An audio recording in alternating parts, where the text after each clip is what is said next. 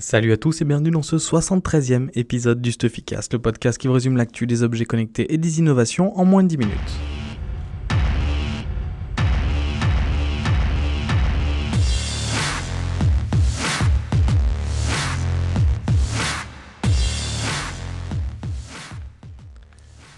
On commence par une pas très bonne nouvelle pour GoPro, on les suit pas mal, même si c'est pas vraiment des objets connectés. Euh, la marque vient d'annoncer qu'ils allaient licencier 100, euh, 270 euh, employés, ce qui fait 13% de leur effectif. Ça fait plusieurs fois que GoPro fait des vagues de licenciements, il y en avait un au tout début de l'année.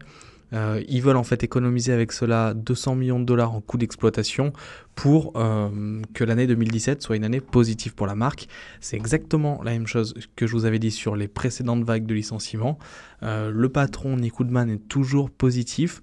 Il a annoncé qu'il était en train de développer la GoPro Hero 6 et surtout qu'il y avait eu plus de 5 millions de caméras GoPro qui avaient été vendues dans le dernier trimestre 2016, qui est plutôt bon.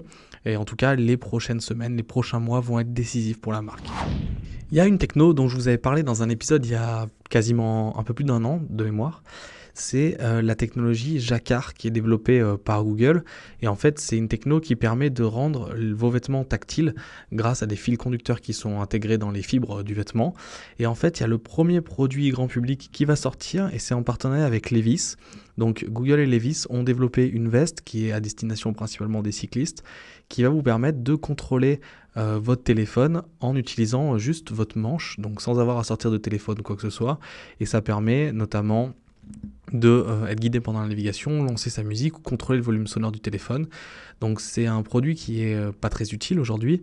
Par contre la techno est vraiment géniale et euh, peut-être que cette technologie là va se démocratiser et que on va pouvoir voir arriver Jacquard dans des canapés par exemple, des coussins ou des choses comme ça qui pourraient être beaucoup plus utiles, notamment le canapé pour la télé. Bah, ça évite d'avoir une télécommande, on appuie sur la coudoir et ça peut être vraiment sympa.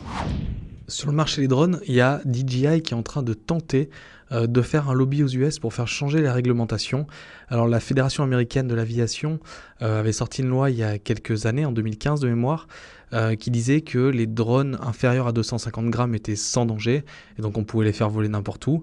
Et en fait, pour DJI, cette limitation est trop basse, et le géant chinois voudrait faire passer cette limitation à plus de 2 kg. selon eux, en fait, la, la avait pris une décision trop rapide euh, en seulement trois jours parce que c'était à l'époque où les États-Unis voulaient faire enregistrer les drones et qu'ils avaient besoin d'une législation rapide. Donc ils ont écrit un livre blanc et on va voir si ça va changer quelque chose.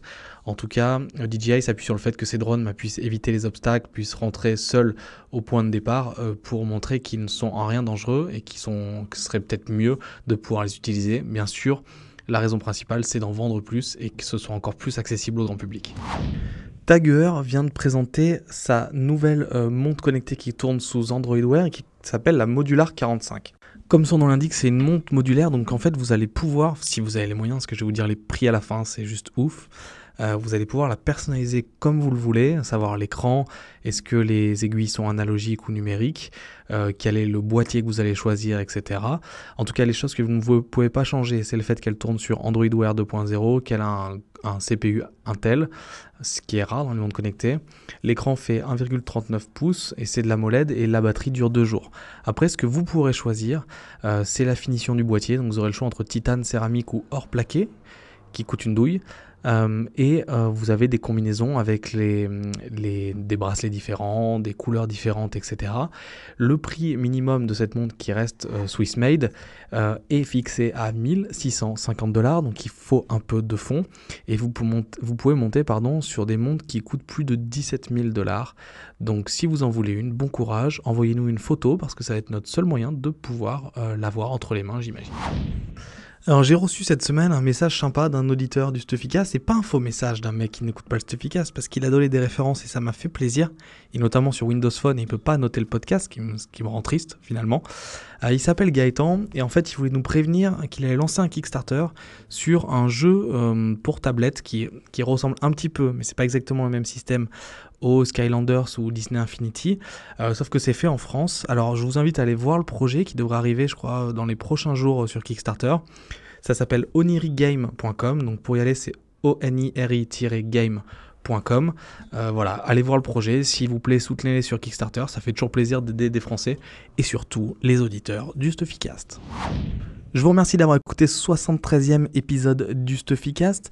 Euh, je voulais en profiter aujourd'hui pour vous annoncer que j'avais lancé une page sur Patreon qui est patreon.com slash Stuffycast.